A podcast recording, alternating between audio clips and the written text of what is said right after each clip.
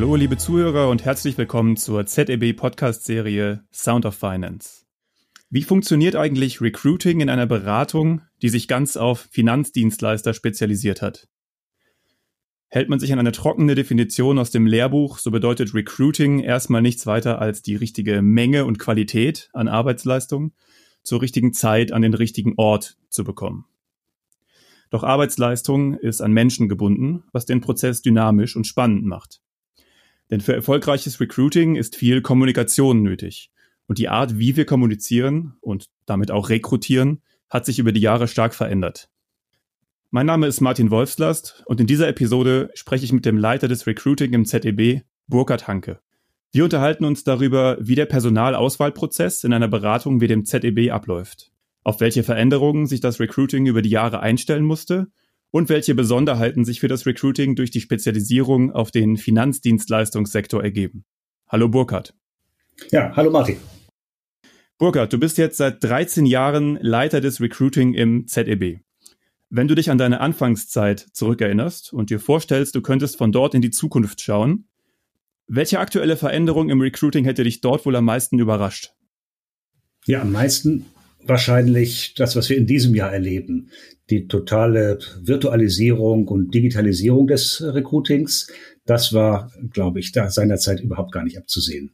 Es gab zwar eine ganze Menge Entwicklungen, die ich so miterlebt habe in den verschiedenen Jahren. Starke Internationalisierung zum Beispiel des Unternehmens und damit auch unser Recruiting-Prozesse. Ähm, während wir zuerst äh, vor allen Dingen im deutschsprachigen Raum unterwegs waren, ist es sehr viel internationaler geworden, so dass wir jetzt in ganz Europa rekrutieren. Ähm, auch der Fokus hat sich ein bisschen geändert. Als Spezialist haben wir ja in der Vergangenheit deutlich mehr ähm, Spezialisten mit Berufserfahrung eingestellt. Der Fokus ist jetzt stärker auf Hochschulabsolventen und das hat sich schon ähm, auch verändert, aber das war an sich keine Überraschung. Mhm. Also überraschend auf jeden Fall das, was in diesem Jahr passiert ist und diese damit einhergehende vollständige äh, Digitalisierung. Wie läuft denn der Prozess jetzt gerade ab wegen Corona, der Personalauswahl, der ganze Recruiting-Prozess? Ist der wirklich vollständig digital? Nicht nur der Recruiting-Prozess, auch schon vor dem Recruiting-Prozess, wenn es um das Thema Employer Branding geht, äh, um das Thema, wie komme ich mit meinen Zielgruppen in Kontakt. Ähm, wir haben äh, umgestellt auf Webinare, auf andere Eventformate, um mit den Studierenden und den anderen Zielgruppen in Kontakt und in Austausch zu kommen. Und äh, seit Ausbruch der Corona-Krise führen wir keine Bewerbungsgespräche mehr vor Ort in unseren Büros, sondern komplett über Tools wie Skype oder äh, Microsoft Teams. Hm, okay, also zu dem Employer Branding kommen wir gleich nochmal. Bleiben wir erstmal bei dem Recruiting-Prozess. Jetzt sagst du, das ist alles vollkommen digital äh, und man kann trotzdem sicherstellen, dass geeignete und qualifizierte Bewerber auch identifiziert werden, also auch ganz ohne persönlichen Kontakt. Ja, es ist ja nicht so ganz ohne persönlichen Kontakt. Es sind ja weiterhin Menschen am Werk von der Recruiting-Seite, auch von der äh, Fachseite, von den Kolleginnen und Kollegen aus der Beratung. Das haben wir beibehalten. Wir haben nicht auf künstliche Intelligenz umgeschwenkt und überlassen Maschinen und Algorithmen die Auswahl, sondern das sind weiterhin Menschen, die im Dialog mit den Kandidatinnen und Kandidaten versuchen herauszubekommen, wie gut die Passung ist zwischen dem, was sich Kandidaten vorstellen und mitbringen und dem, was wir von äh, ihnen erwarten und so zu einem guten Matching zu kommen. Also der Auswahlprozess an sich ähm, ist äh, weiterhin menschengeprägt und damit eine Kombination von äh, Kopf- und Bauchentscheidungen. Mhm. Jetzt hast du gerade von einem guten Matching gesprochen. Äh, was sind denn da Besonderheiten, die sich aus dieser Spezialisierung auf die Finanzdienstleistungsbranche ergeben? Also ich könnte mir vorstellen, dass es bei der fachlichen Qualifikation natürlich eine Rolle spielt, dass man sich beispielsweise mit Banken und Versicherungen gut auskennen muss. Gibt es denn aber zum Beispiel für das Consulting auch äh, bestimmte Persönlichkeitseigenschaften oder andere Aspekte, die da gesucht werden, die einen guten Match ausmachen?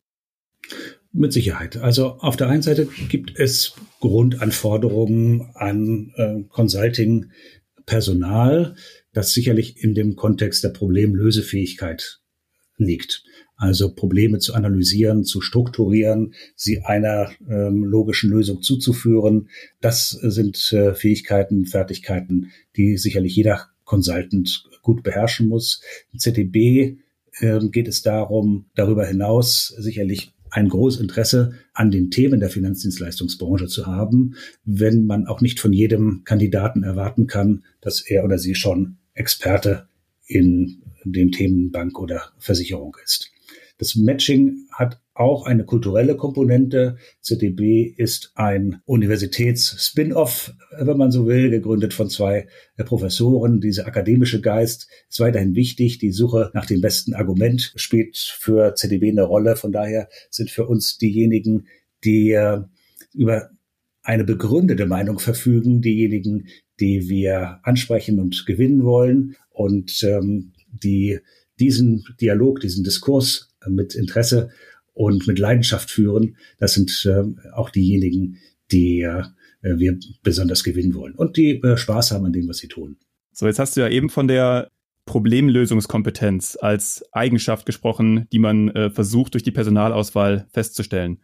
In der Wissenschaft sieht man das Ganze als eine Art Messung, dass man versucht, über Methoden wie beispielsweise Gespräche, Tests oder die Analyse von Unterlagen auf solche Eigenschaften zu schließen, die man eigentlich gar nicht direkt beobachten kann. Ähm, was würdest du sagen, wie geht das ZDB daran? Wie misst man sowas, insbesondere natürlich digital? Wir lösen dieses Problem über Cases. Cases sind äh, Beispiele für Problemstellungen, die sich bei unseren Kunden äh, darstellen. Und äh, die Cases dienen dazu, dass Kandidatinnen und Kandidaten diese Fähigkeit, Probleme zu analysieren, sie zu strukturieren, sie zu rechnen, zu präsentieren, zu kommunizieren, gut zeigen können. Und äh, darüber kriegen wir einerseits eine ganz gute, ein ganz gutes Bild darüber, welche äh, Fähigkeiten die äh, Kandidaten für diese speziellen äh, Aufgaben mitbringen.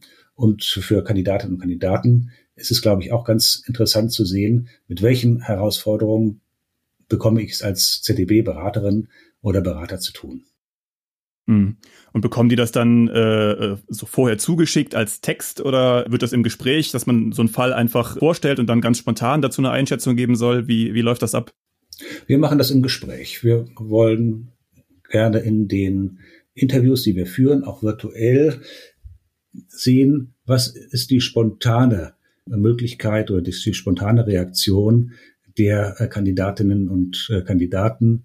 Wie gehen sie mit einer Fragestellung um, die sie in diesem Moment gezeigt bekommen? Und ähm, das lässt uns ganz gute Schlussfolgerungen darüber ziehen, wie gut sie dann diese Aufgabenstellung auch bewältigen können. Ja, verstehe ich.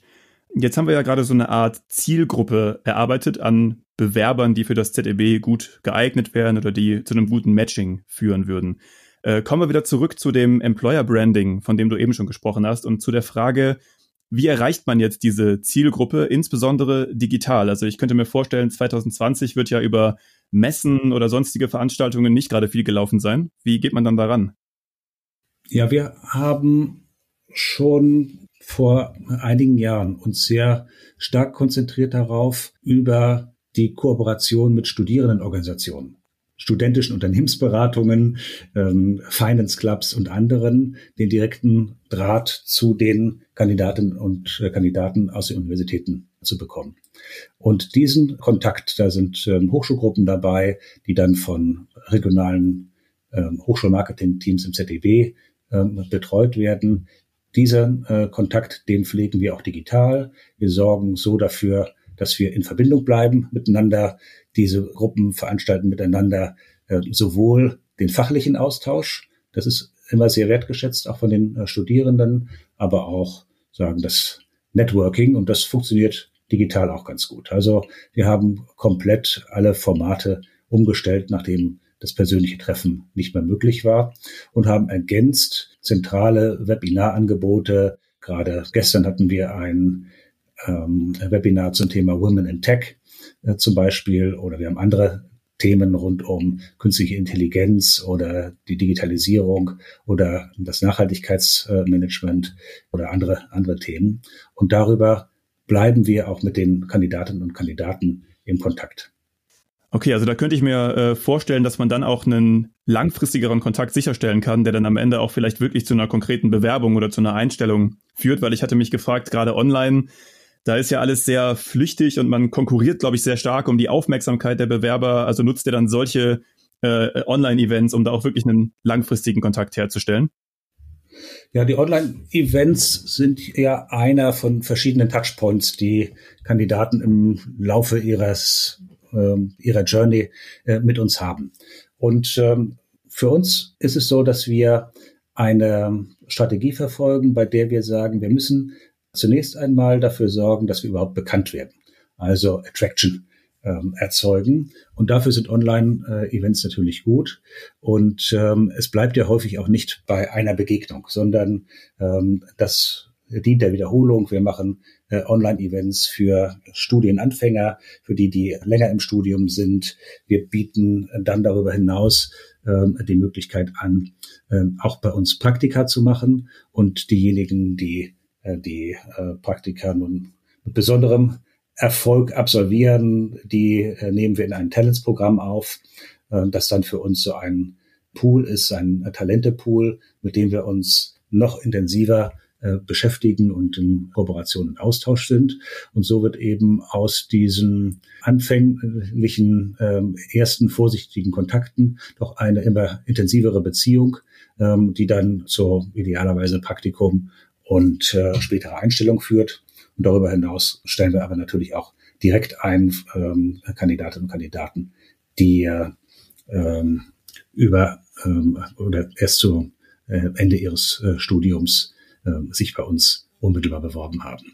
Also das ähm, Talent Relationship Management oder dies, das Management eines Talentpools ist für uns eine ganz langfristige Aufgabe, ähm, so dass ähm, wir mit der Maßnahme eigentlich eine, einen ganz guten Schlüssel haben, um Kandidatinnen und Kandidaten äh, zu erreichen und langfristig an uns zu binden. Ja, das klingt wirklich nach einem sehr langfristig und geplant äh, angelegten Prozess. Aber wie du gerade selber sagtest, es gibt ja trotzdem auch noch diesen Kampf um Bewerber auf dem, auf dem freien Arbeitsmarkt. Und was mich da total interessieren würde, welche Rolle spielen denn dabei mittlerweile solche Portale wie beispielsweise Kununu oder äh, Glassdoor? Weil zum Beispiel in meinem eigenen Bewerbungsprozess, bevor ich beim ZDB angefangen habe, hatte ich mehrmals die Situation, dass eine Stellenausschreibung zuerst wirklich sehr interessant klang. Ich habe dann das Unternehmen gegoogelt oder bei Kununu eingegeben, die ersten drei oder vier Kommentare gelesen und da hatte ich direkt keine Lust mehr. Also dann habe ich mich dann auch tatsächlich nicht beworben. Und das ist ja schon ein Problem äh, für das jeweilige Unternehmen, wenn das öfters passiert. Äh, wie geht das ZDB damit um? Also Kununu und Glassdoor sind wichtige Medien für Jobsuchende. Wir im ZDB gehen so damit um, dass ich jetzt zum Beispiel persönlich jeden Kommentar auf Kununu und Glassdoor, den ich dort sehe, selber kommentiere. Ich versuche damit eine ganz äh, authentische, schnelle und ähm, ehrliche äh, Kommunikation mit denjenigen zu pflegen, die sich äh, dort äußern. Vieles ist positiv, einiges ist kritisch. Das Kritische anzunehmen, nicht zu beschönigen, das ist für mich äh, wichtig, aber auch zu sagen, äh, wenn ich da zu bestimmten Dingen vielleicht eine ergänzende Meinung habe. So dass aus dieser Art der Kommunikation, glaube ich, äh, eine Möglichkeit wird, diese äh, Portale zu nutzen, um mehr äh, zu sagen als das, was auf der Karriereseite steht, die natürlich auch ein wichtiges Medium ist, aber von vielen äh, gar nicht so als sehr authentisch wahrgenommen wird. Ähm, da sind äh, häufig diese ähm, Portale äh, doch noch höher im Kurs. Hm, das wäre lustigerweise auch meine nächste Frage gewesen, ob das äh, aktiv moderiert werden soll und wie viel Arbeit das ist. Das machst du also wirklich persönlich. Also du, du äh, gehst da wirklich in den, in den Dialog. Genau. Ja, also ich bedanke mich dafür, dass sich Menschen Zeit nehmen, etwas zu kommentieren. Ich äh, versuche diejenigen, die negative Kritik äußern, genauso mit Freundlichkeit und guten Argumenten zu äh, ihnen zu antworten, wie das äh, bei denjenigen ist, die äh, positives Feedback geben. Ich finde es einfach wichtig, dass das Medium, das äh, diese Möglichkeit bietet, dass äh, diese äh, Möglichkeit dann auch von Unternehmen wahrgenommen wird. Ja, also aus der Bewerberperspektive, man hat schon ein bisschen das Gefühl, dass es einem von der Arbeitnehmerseite gerade ein bisschen präsentiert wird. Ne? Auf so einer Recruiting-Seite, äh, natürlich denkt man automatisch, ja klar, da schreiben die das hin, was auch gut ankommen soll, was rüberkommen soll. Und bei so Portalen wie Konunu hat man schon manchmal das Gefühl, dass Leute sich vielleicht ein bisschen ehrlicher äußern. Deswegen ist es, glaube ich, auch wichtig, da ein differenziertes Bild abzugeben und das entsprechend auch zu kommentieren. Was mich auch noch interessiert, was ist denn mit so ähm, Arbeitgebersiegeln und so Auszeichnungen. Spielt das eine Rolle für den Recruiting-Erfolg? Äh, beispielsweise junge Absolventen, schauen die wirklich auf sowas? Messbar ist das nicht, muss ich sagen. Wir ähm, haben dazu auch äh, Studien äh, durchgeführt bzw. durchführen lassen. Es lässt sich keine signifikante Erhöhung des Bewerbungseingangs registrieren bei Unternehmen, die über bestimmte Arbeitnehmersiegel verfügen. Und es ist mittlerweile ja auch so, dass die Anzahl an Arbeitgeber Qualitätssiegeln stark zugenommen hat in der Vergangenheit. Ich glaube, dadurch wird es einfach für Kandidatinnen und Kandidaten noch unübersichtlicher und vielleicht verliert die Zielgruppe dadurch auch so ein klein bisschen äh, das Vertrauen in diese Form externer Bestätigung von Arbeitgeberqualität. Die äh, Arbeitgeberbewertungsportale sind äh, für mich weitaus relevanter als die ähm, Arbeitgebersiegel. Ja, das wäre für mich aus der Bewerberperspektive zumindest, äh, wäre das genauso, ja. Interessant. Und äh, betreibt das ZDB denn überhaupt sowas wie äh, Active Sourcing oder Headhunting, dass beispielsweise eventuell sogar ganze Prozesse an Personalagenturen ausgelagert werden, um für bestimmte Stellen geeignete Leute zu finden? Lohnt sich sowas finanziell? Das kommt immer darauf an, wie spezifisch die äh, Positionen sind, wie groß dort äh, der Markt ist, wie leicht äh, zu rekrutieren. Ähm, wir machen es so, dass wir ein eigenes Active Sourcing betreiben. Einige Kolleginnen im Team sind da unser Active Sourcing und Candidate Relationship Management Team. Die managen die Talentpools und sie sind auch in der aktiven Ansprache von äh, Kandidatinnen und äh, Kandidaten aktiv. Von daher betreiben wir das lieber selbst, als das herauszugeben. Denn äh, unsere Erfahrung ist, dass das äh, unseren Kolleginnen auf der einen Seite sehr gut gelingt und dass das auch von den Kandidaten als authentisch wahrgenommen wird, ähm, nicht von einem Dritten, sondern vom Unternehmen selbst angesprochen zu werden. Mhm. Und ähm, auf die Frage, lohnt sich das? Ähm, ich denke ja, äh, denn auf jeden Fall äh, ist es so, dass wir hier auf der einen Seite über diese Ansprachen unseren Talentpool selber aufbauen, ähm, anders als bei einem externen Dienstleister, wo dieser Talentpool dann nicht unbedingt dem Auftraggeber zur Verfügung steht, äh, weil er immer nur sozusagen die letzten Kandidaten kennenlernt, die präsentiert werden, die anderen aber nicht. Ähm, und wir haben auch doch einen ganz guten Einstellungserfolg über diesen Weg, so dass wir das auch weiter forcieren werden. Okay. Gut, eine letzte Frage habe ich noch für dich. Und zwar ist das ZDB ja eine Beratung in der Branche Banken und Versicherung. Ähm, ich drücke das mal so aus. In meinem Masterstudiengang damals gab es eine Vertiefung zum Thema Finance und die war, also wenn ich es persönlich schätze, zu 90 Prozent von Männern belegt. Ist die Branche immer noch eine Männerdomäne? Und wenn ja, wie geht das ZDB im Recruiting damit um? Erstmal ja. Der Anteil der Männer in der Branche ist sicherlich viel größer als der der Frauen. Und ähm, der Anteil der Studierenden jetzt mit dieser Spezialisierung ist sicherlich auch ähm, deutlich männlich. Wir im ZDB ähm, sehen, dass Diversität viele Vorteile hat, dass diverse Teams, Männer und Frauen gemischt, zu besseren Ergebnissen kommen. Ähm, und wir sehen auch von unseren Kunden, dass sie uns zum Teil aktiv auch darauf ähm, ansprechen, beziehungsweise verpflichten, eine gewisse Mischung von Männern und Frauen in Projekten zu haben. Von daher ist für uns die Erhöhung des Frauenanteils ein wichtiges Ziel, dem wir uns auch im Recruiting stellen, aber nicht nur im Recruiting, ähm, sondern natürlich auch im gesamten Personalmanagement. Wir wollen den äh, Frauenanteil, der jetzt noch unter 20 Prozent liegt, jetzt äh, in absehbarer äh, Zeit, in den nächsten zwei, drei Jahren, zunächst auf 25 Prozent steigern. Wir haben jetzt schon für das nächste Jahr was unsere Einstellungszahlen äh, angeht, einen Prozentsatz von über 30 Prozent Neueinstellungen von Frauen. Und in diese Richtung wollen wir äh, uns gerne weiterentwickeln, wirklich weil wir den Eindruck haben, das tut dem Unternehmen gut und äh, wir sind da meines Erachtens auf einem, auf einem ganz guten Weg.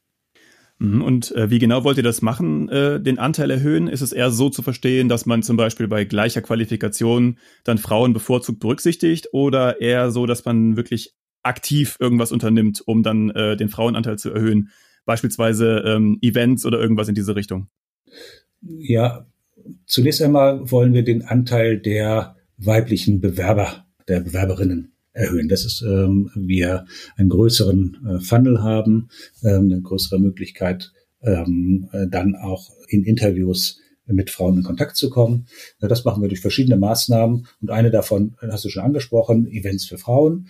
Es äh, gibt Frauen, die sind super geeignet äh, für den Job äh, als Consultant im Financial Services Umfeld, wissen es aber vielleicht gar nicht oder halten das Consulting gar nicht für attraktiv. Und von daher ist ähm, der Austausch mit Beraterinnen, die vielleicht vor derselben Aufgabe standen oder dieselben Gedanken hatten, für uns ein ganz äh, wichtiges Instrument, um zum Beispiel Vorurteile gegenüber der Branche oder gegenüber der Aufgabe abbauen zu können, aber auch Unterstützung anzubieten, zum Beispiel im Recruiting-Prozess.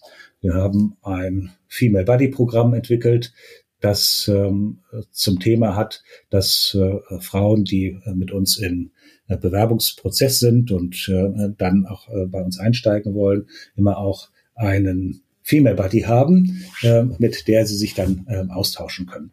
Und ähm, wir haben auch, und das ist äh, ähm, für uns auch ganz wichtig, eine Regelung getroffen, dass Frauen bei uns im Bewerbungsprozess auch zumindest immer eine Frau als Gegenüber, als Interviewerin äh, haben sollen, so dass wir hier eben nicht so äh, auftreten, als würden Frauen gar nicht vorkommen. Burkhard, das war's von mir. Vielen Dank für das Interview. Ja, gerne, hat mich gefreut. Ähm, die Kontaktdaten von Burkhardt und auch meine findet ihr wie immer in der Episodenbeschreibung. Wenn es noch irgendwelche Fragen gibt oder einfach nur Interesse am Thema Recruiting, könnt ihr euch gerne bei Burkhardt melden. Feedback, Meinungen, Kommentare gerne wie immer über soziale Medien oder auch per E-Mail an uns herantragen. Und wenn es euch gefallen hat, dann abonniert den Podcast und lasst uns eine Bewertung da. Vielen Dank und bis zum nächsten Mal.